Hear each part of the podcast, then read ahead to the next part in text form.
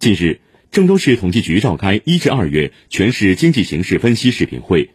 会议指出，全市一至二月经济稳中有升，进一步提高数据质量，提升数据把控能力，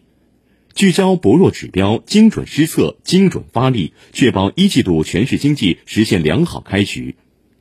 会议强调，一方面，全市要继续提升统计服务能力，做好数据统计分析研判，加强基础工作。另一方面，切实提高数据质量，严格执行国家制统计制度。